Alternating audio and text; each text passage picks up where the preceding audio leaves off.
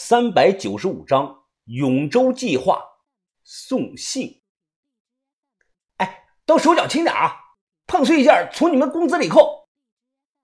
深夜，整个朝主山村几乎是一片的漆黑，唯独我们小院亮着微弱的灯光。四五个人正小心翼翼的往货车上装箱子。之前收那个干洗草派上用场。这个玩意儿不但能保护抗震，关键还能防潮。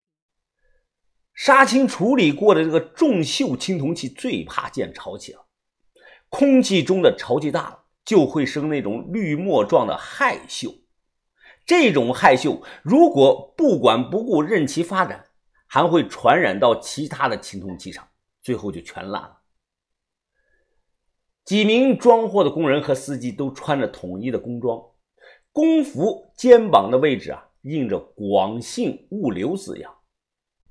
秦希达递过来一根烟，我接住。哎，秦哥，这么明目张胆的走物流发到北京，不会出事吧？他笑了笑，嘿，放心吧，物流公司我朋友开的。哎，他在国内有十几条暗线呢，从南到北全覆盖了。除了收费高，这些人倒是还很靠谱。我们合作啊很多次了，从没出过问题，是吗？这批货送到北京收多少运费啊？呃，大概十五万吧。这个价确实不低，但相比于货物的总值来说不值一提。我问秦希达要了这个广信物流老板的电话，说不定之后能用上。装好车，人直接走了。秦希达没走，他说要在本地留几天。豆芽仔小声的问我：“疯子，上千万的货呀，他不亲自押车跟着走啊？”我说：“豆芽仔，哎，这你就不懂了，还跟着走呢，万一出了事儿，那等于自投罗网。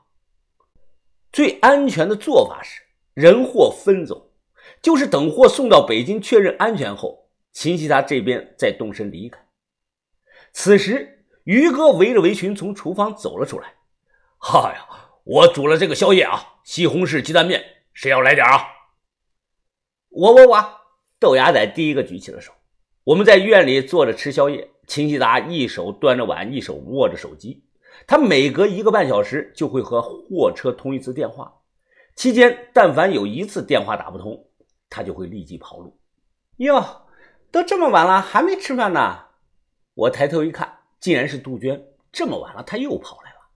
秦希达神情立即紧张了起来，我拍了拍他，意思是自己人。啊，我吃饱了，我去趟厕所。我给杜鹃使了一个眼色，她立即是心领神会，前后脚进了厕所。我还没来得及说话呢，她一把就拽住了我的裤腰带。杜鹃吐气如兰：“小死鬼，想大姐了没有啊？”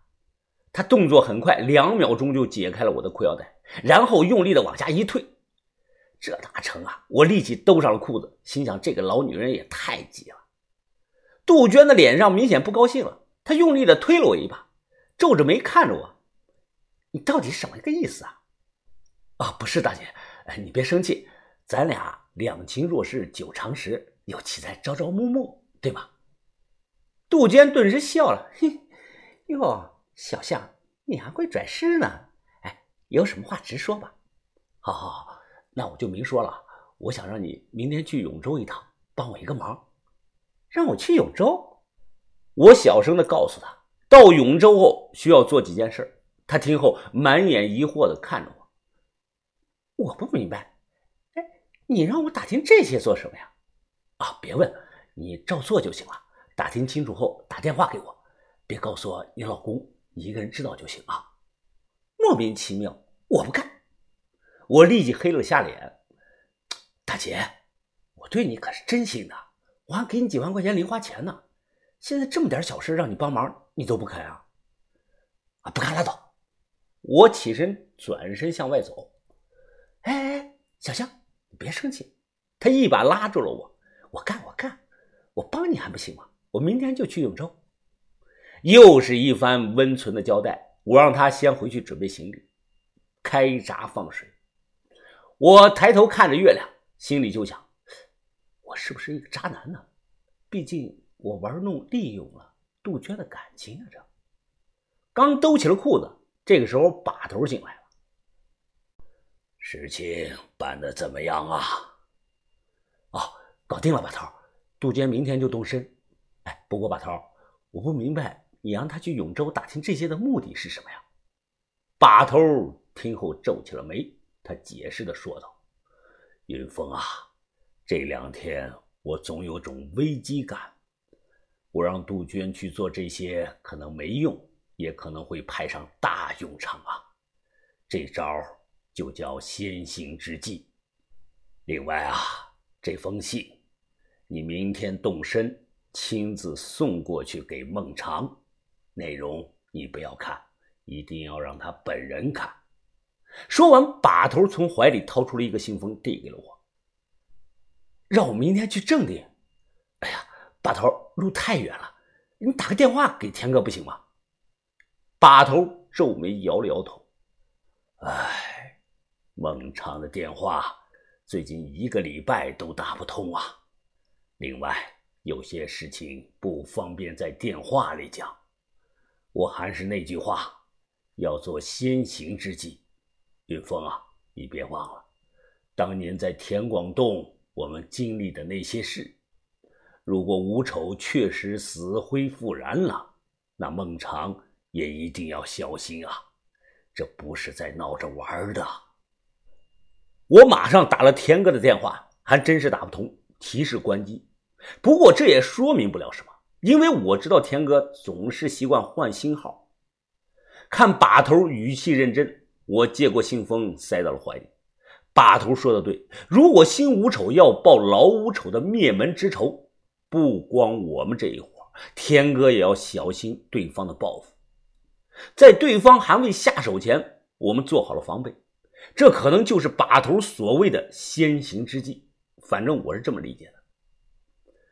三天后，正定长途汽车站，啊，快走吧，秦哥，不用买那么多东西了。秦希达看了看我，哎，那不合适啊，怎么能空手去呢？哎，就拿箱茅台算了。没错，他也跟着我来了，因为我上次吹牛逼答应过他，可以帮他牵线，认识田哥和洛阳的宋氏兄弟。啊，别买一箱了，秦哥，太沉拿不动的，买一瓶意思一下算了。田哥那儿不缺这种东西的。买完酒，秦希达又对着商店中的镜子仔细的整理衣服和头发。他很是认真，将头发打理的是整整齐齐，一丝不苟，还往身上喷了男士的香水。这不知道的还以为他去见女方的家长相亲呢。整理好后，秦希达深呼吸了一口气，他笑着看着我：“嘿嘿，哎呀，这马上要见到偶像了。”心情多少有点小激动啊！哎，咱们走吧。来前路上我已经和小五通过话了，我说能不能让田哥接个电话呢？或者把他的新号码给我。小五说：“兄弟啊，老大最近遇上点麻烦事不方便用手机了。你应该懂我的意思。见面的地点是在洛伊结婚时那个酒店的地下停车场。到了后，偌大的停车场是空无一人。”小五一身黑衣，眼神很是冷酷。他扫了一眼秦希达，皱起眉问我：“这位是？”“ 啊，久仰大名，我是秦希达，哎，小象把头的好朋友。”小五若有所思，他看了一眼秦希达，没说话。二人简单的握了握手。小五招呼我们上一辆越野车，我掀开门，坐进了副驾。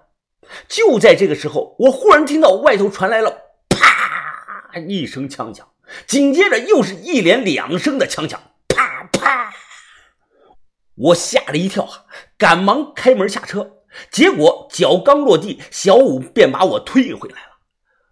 但我还是看到了那一幕：秦基达整个人脸朝下趴在了地上，一动不动了。他随身提着个黑包也掉落在了一旁。我一把揪住小五的衣服，红着眼睛大声的呵斥他：“你他妈是不是疯了？我告诉过你，他是我朋友，是我朋友，我们是来见田哥的。”小五直接甩开我的手，他盯着我的眼睛，冷声淡淡的说道：“兄弟啊，我明白的告诉你吧，田哥不在了，从今往后，我就是新老大。”